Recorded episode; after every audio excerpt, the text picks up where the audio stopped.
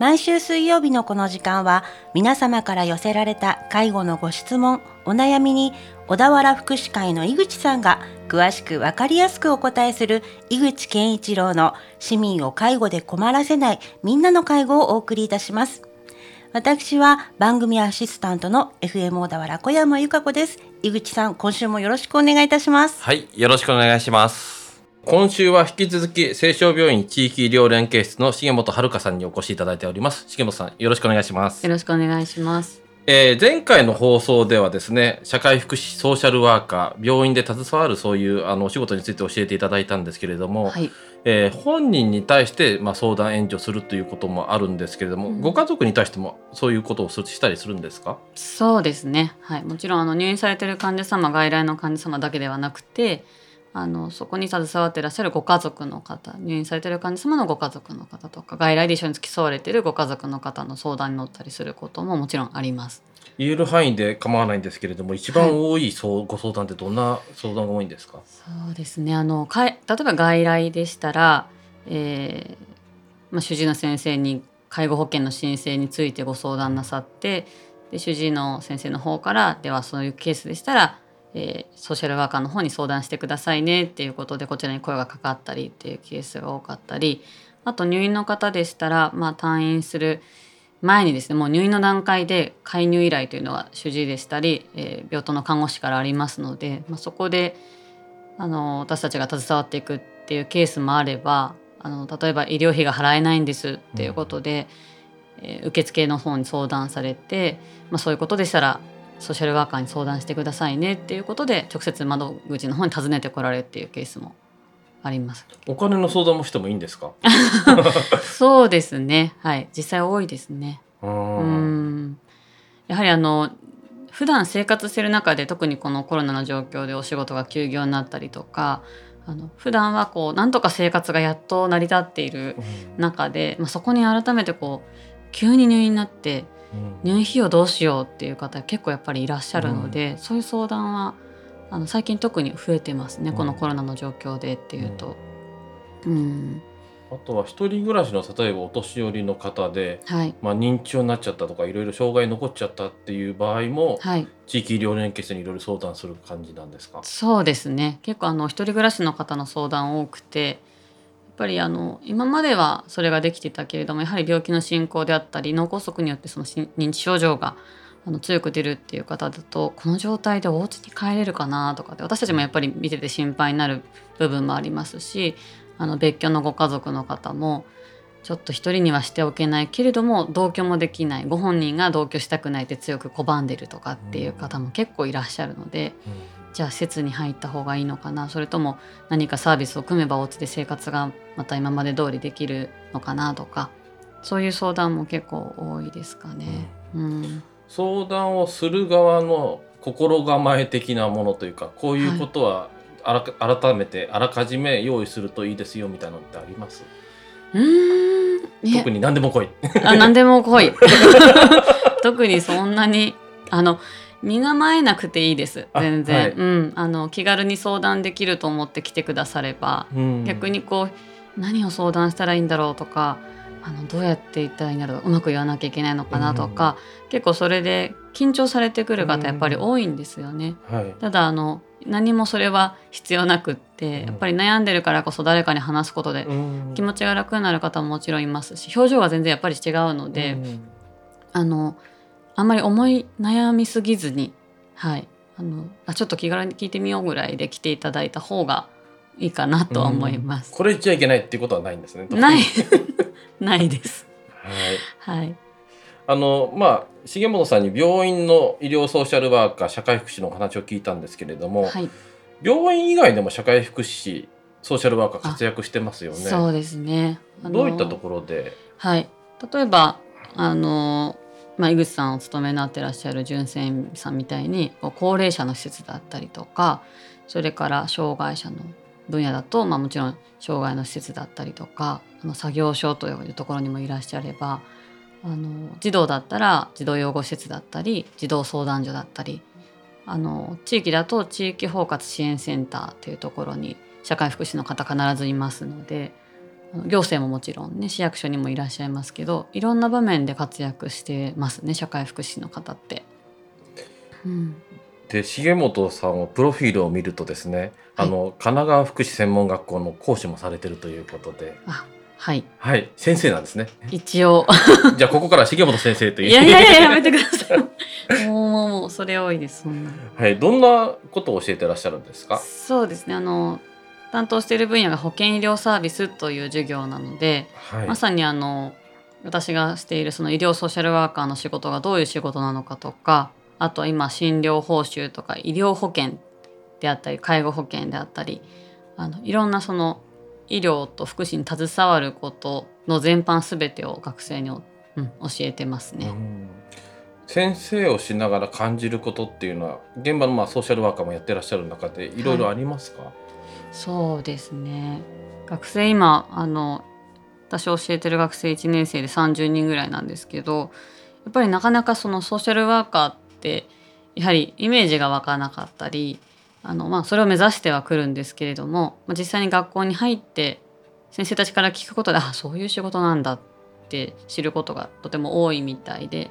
やっぱりこう現場の話とかをすると実際のケースだったりとかこんなことあったんだよって話をするとすごく目がこうキラキラと輝くんですけれどもやっぱりこう教科書だけではわからないことってたくさんあると思うのでその教科書の中だけで学んだことで知識がすごくたくさんなってしまう学生もいるんですがやっぱり実習に出てこう現場であのソーシャルワーカーになってみてまた新たにこう学んでいくことがあるんだなっていうふうにこう今うちもあの2年目のあの、まあ、新人から入って2年目の、えー、ソーシャルワーカーもいるんですけれど、まあ、学生からこう見ていくと、まあ、養成の中であの実際に学校で学んできたことと現場で学ぶことってね、うん、全然違うと思うんです、うん、介護の現場もそうだと思うんですけど、うん、なのでそのなんでしょうギャップにやっぱりこう悩んでしまう学生も多いのかなっていうふうには非常に思うので、なるべくなので現場の話をするようにはしてますね。社会福祉士に向いている人と向いてない人ってあるんですか、え。ー、重本さんの感覚でいいんですけどこういう人だったら逆に向いてるんじゃないかなって人います？まあ優しい人。そうですね。あと人のあの相手のこう立場に立つとかってすごく難しいと思うんですけれど、うん、その相手の気持ちを理解しようとすることができる人、うん。うん、きっとこの時こういうふうに思ったんだろうなとか、こんなことを言ったら傷つくよなとか、相手がどう思うかなっていうのを想像できる子っていうのは、まあ、向いてるなっていうふうには思いますね。なるほど。相手の気持ちを察して、そうですね。まさに相談してもらえる相手 ですからね。逆にのめり込みすぎちゃうとプライベートとの垣根とか難しいんじゃないですか？そうですね。あの逆にこう熱心な方、はい、非常に熱心で一生懸命一生懸命っていう方はバーンアウトって言って燃え尽きやすい、はい、燃え尽き症候群って介護の現場でもあると思いますけど、うん、そこのプライベートとあの、まあ、仕事のオンオフの切り替えが難しい方だったりすると、うん、ちょっと大変かなと思います。うん、じゃあ冷静な頭で温かい心を持った人ですかね。ねあのその通りだと思います。主婦の人からなるっていうこともあるんですか？そうですね。あの中には途中で中途で入られる方もいますし、あの何かきっかけがあってご家族がやっぱり入院して医療ソーシャルワークを目指したいと思ったとか、まあどの人生のどの場面でどういうふうにね出会うかってわからないじゃないですかそういう方に。うん、なのでどこでもチャンスは転がってるんだなって本当に思いますけど学生でもだから皆さんこう高校から卒業してきてすぐっていう方ばっかりではなくて実際に現場で働いててとか違う仕事全く違う仕事をしていて、うん、で社会福祉士っていう資格を知ってそれになりたいと思ってきましたっていう学生も中には結構いらっしゃるので、うん、あのおっしゃる通りそうだと思います。主婦の方もいらっしゃいますね。うん、逆にあの現場でソーシャルワーカーやってて再開した教え子とかいるんですか？あいやまだまだいないですかね。えっ、ー、と私3年があの教えるようになって3年ぐらいなんですけどそうですまだちょっとこんなコロナの状況もあってなかなか再開できてなくて。あとはあの一時家庭教師をやってたこともあったので、はい、その時の学生はやはり医療ソーシャルワーカーになりましたねあの社会福祉士の試験の家庭教師をしてたんですけれども、うん実際に、えー、と現場に出て社会人1年目でつい最近再開しまして頑張ってますっていうことで。すごい嬉しいですね。嬉しいですね。もう彼女があの合格した時もすごく嬉しくて、で一緒になって喜んでたんですけど、まあ、再会して頑張ってる話を聞くとぱりね嬉しいです、うん、先生やりながら現場でも働くっていう人の醍醐味ですね。そうですね。そう本当に。今あの重本さんから、まあ、コロナの状況っていう話も聞いたんですけれども多分リスナーの方も関心があるのが、今病院どうなってるんだろうかっていうことなんだと思うんです。うどうです今現状？ですね、まあ、病院によっても違うとは思うんですけれど、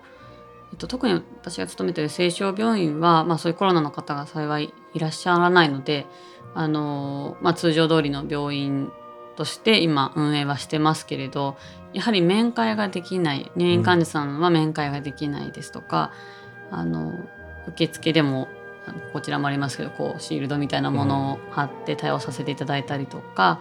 必ず熱を測らなければいけないとか、うん、マスクは絶対着用してきてくださいねとか、まあ、そういうことが今必須になっているので、うん、あのなかなかこう病院に来づらいという方もいらっしゃるんじゃないかなとは思います。病院に行くなんか心構え的なものって、まあ、言い方変ですけど、ありますか？今コロナになってから。そうですあのああちこち触らないことですかね まずは。そうあの極力まあ触らないことそれからソーシャルディスタンスを保つっていうところでは椅子も一つ置きぐらいにしてあるので、うん、まあ座れる方も少ないんですけれども皆さん心配だと車の中で待ってらしたりとか、うん、そういう対応していただいてなんとかっていうところはあるので。うん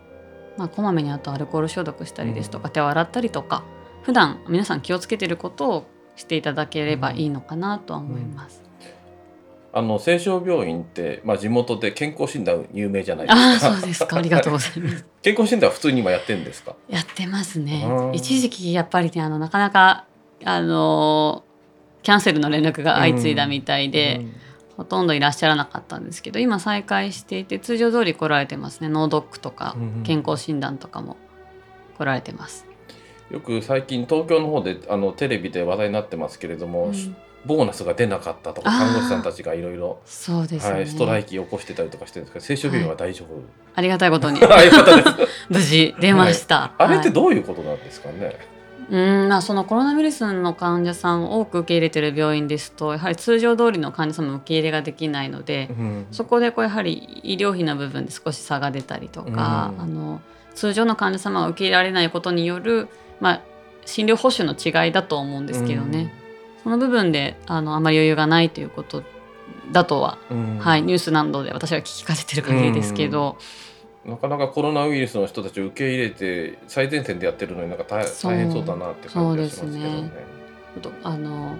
かわいそうだななんて思いながら私もハラハラしてましたけど、うん、いや医療従事者はもう本当に心血注ぎながら頑張ってらっしゃるので、何かあの職員として、まあ、こういうふうな制限があるだとか、はい、こういうふうにしなきゃいけないとか何か変わったことあります、あそうですね。あの毎朝必ず検温熱を測ってから出勤するっていうことで、えっと、それをあの感染症委員会というのが病院内にありますのでそちらに報告をするっていうところが、まあ、前提としてはあってあとはまああのー、そうですね。今まで通りこうなかなか病棟に上がって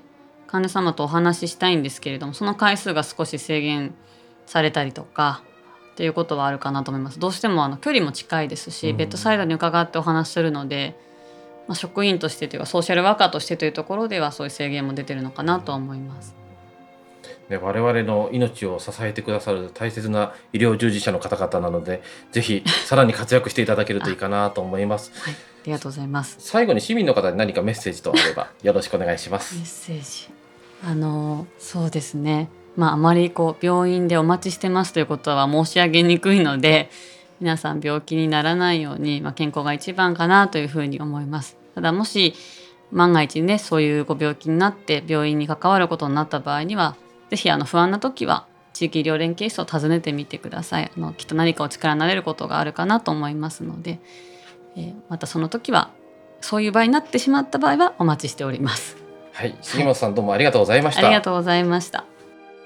井口健一郎の市民を介護で困らせないみんなの介護では介護に関するご質問ご相談をお待ちしておりますメールは fmo.fm- 小田原 .com ファックスは0465-35-4230までお送りください。この番組は社会福祉法人小田原福祉会の提供でお送りいたしました。社会福祉法人小田原福祉会純正園では介護スタッフを募集しています。男性、女性ともに年齢は問いません。主婦のパートさんが働き始めてから国家資格を取得したり、中には施設長になった人もいます。介護の仕事は人の役に立つ実感が感じられます。今まで知らなかったありがとうに出会えます。勤務地は小田原市蓮勝寺、蘇美、久野、扇町、南足柄市広町でマイカー通勤できます。バートさんも募集しています。まずはお気軽にお問い合わせください。小田原福祉会純正園電話番号は0465-34-6001です。